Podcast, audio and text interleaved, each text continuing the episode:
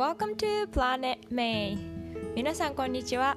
このポッドキャストでは私メイが海外生活やビーガンライフバイリンガル教育読書を通して学んだことをシリコンバレーからお届けしています。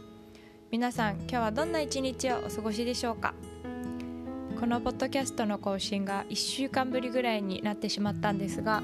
私は引っ越しをついに終えて、えー、今は全部終わって、まあ、まだあの段ボールだらけなんですけどちょっと一息ついているところです。あの新しい家の近所の方々がすごいあの優しい方が多くてこう引っ越し準備してる間にいろんななんかこう手作りのジャムとかお庭で採れた果物とかたくさん差し入れをしてくれたんですね。であのその中にザクロがあってザクロのジュースとか私はすごく好きなんですけど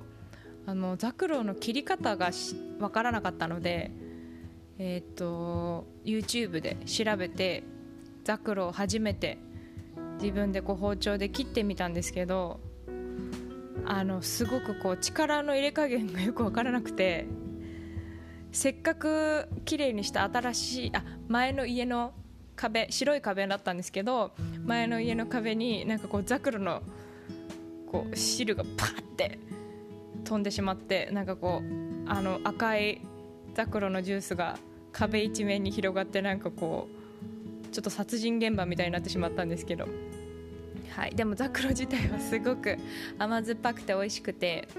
昔あの祖母の庭に植えてあるザクロを食べたりしてたのでそれをね思い出したりしてちょっと懐かしい気持ちになっていました。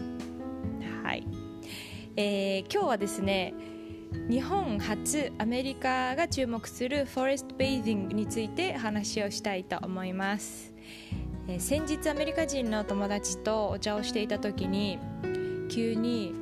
えっと、 forest bathing っていう日本の習慣の本を読んだんだけどあれ最高だねって言われてその時は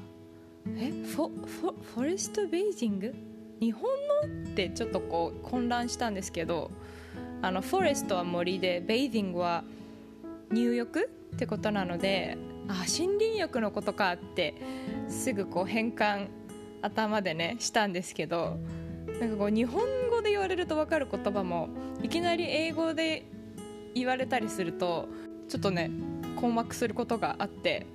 今ですねそのフォレスト・ベイディングの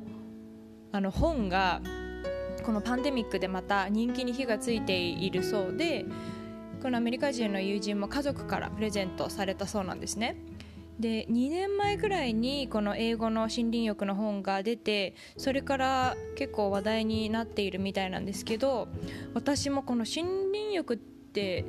まあ、森の中に入ってることぐらいしか知らなかったのでその話をした後に、まあ、友達がすごくこう心理学の魅力を語ってくれたので自分でも調べようと思っていろいろ調べてみましたでそもそもまあ心理学って何なのかっていうと,、えー、っとさっきもお伝えした通り健康法の一つで森林の中に入ってこう清々しい空気に浸ることだそうなんですね。でこう樹木から発散されるあのフィフィトンチッドっていうなんかこう物質があるそうなんですけどそれがこうリラックス効果もあるっていう風に言われているそうです。で、まあ、ハイキングとかジョギングとかとは違ってこう単純に自然の中にいることが、まあ、森林浴の、あのー、森林浴でこう視覚聴覚味覚嗅覚触覚のこう五感を使って自然とつながることを大事にしているそうです。あのフォレストセラピーとも言われたりするそうなんですけどこう自然の世界と人間の世界をつなぐなんかこう橋渡しのようなあの、うん、あの活動だっていうふうにえーと、英語のタイム誌の記事には書いてありました。で正しい森林浴の方法も書いてあったんですけど、えー、3つ約束があって1つ目は携帯電話やカメラは使わないこと。2つ目は目的もなくただゆっくりと森の中を散歩すること。3つ目が、えー、電子機器、まあ、地図とかですね今携帯についているそのマップとかの機能を使うんではなくって自分の体の感覚で進行方向を決めることの3つだそうです。で、まあ、この3つのルールを守って私が今カリフォルニアのあの山とかで森林浴したら確実に迷子になりそうだなと思ったんですけど。でもまあ確かにこう四六時中スマートフォンとね行動を共にしてるので意識的にこう電子機器から離れるデジタルデトックスする時間は大切だなっていうふうに思いました。あと、まあ、他の効果の一つとして、えっと、がん予防にもなるっていう、えー、と研究結果が出てたりするそうで揺らぎ？自然の揺らぎを聞いてこう心がリラックスしたりですとか、あの、日常と離れた場所に身を置いてこう雑念を忘れるとか、あの、ねまあ、いい効果がたくさんあるっていうふうに書かれていました。でえいつからこの森林浴が始まったのかっていうことも気になったので調べてみたんですけど、あのー、これは1982年に日本の自然美を見直し森を作る意欲を高めようという狙いから温泉浴海水浴日光浴などになぞらえて、えー、作られたものだそうです。で私はてっきり、まあ、江戸時代ぐらいから親しまれてるものなのかなと思ってたんですけど実は意外と最近、まあ、38年前ぐらいに、えー、作られたものだそうです。うんでまあ、日本にいた頃は前にもちょっと話したかもしれないんですけどこうハイキングとか登山とかっていうのはなんかこう、まあ、年配の方がするものかなっていう勝手なねステレオタイプを持っていたんですけれどもこのアメリカのたくさんテックの会社が集まるシリコンバレーでね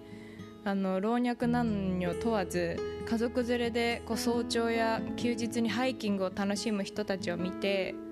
やっぱりこう自然とね触れ合うことって人間に必要不可欠なんだなっていうふうに思うようになりました、うん、あの国連の記事によると、えー、2050年までに世界中の4分の3の人口が自然から離れたこう市街地に住む生活になるそうなんですね。で、まあ、パンデミックの前でもここアメリカでは車通学とか車通勤をする人がほとんどなので平均して1日の約93%の時間を室内で過ごしているっていうアメリカ人は、うん、っていうニュースがあったんですけど、うん、なんかそういう生活になっているからこそ意識的にこう自然と触れ合う時間を取ることが大事だよっていうふうに今注目をされているそうです。まあ、結構アメリカのまあニュースでねよく最近こうメンタルヘルスクライシスだっていうふうに言われてるんですねあの、まあ、若者も、まあ、子供たちもそしてお年寄りたちもやっぱりこうすごく先が見えない状態で生活しているからこう心の何て言うんですかね健康を保つのがなかなか難しい今すごくこう悩んでる人が多いとかっていうあの風にニュースでよく言われてるのでストレスをね軽減させるためのさまざまなこうセルフケアの方法の一つとして森林浴が注目されているようです。うん、なんかこう思いがけないことがきっかけで自分が生まれ育った日本の森林浴の文化についてあの知ることができたのでこれからもね改めて自然に戻る時間を確保したいなと意識的にとっていきたいなというふうに思いました、はい、なんか YouTube で調べてみたらこの Forest Bathing Nature Therapy Music とかっていうのもあったのでもし気になる方はあの音楽だけでも、まあ、その森のなんていうんですかね木がこう揺れている葉っぱがこう重なってる音ですとかあの鳥が鳴いている声ですとかが入ってるこうリラックスしたあの音が音源があったのでぜひぜひ聞いてみてください。はいそれでは今日も最後まで聞いてくださってどうもありがとうございました。素敵な一日をお過ごしください。See you next time!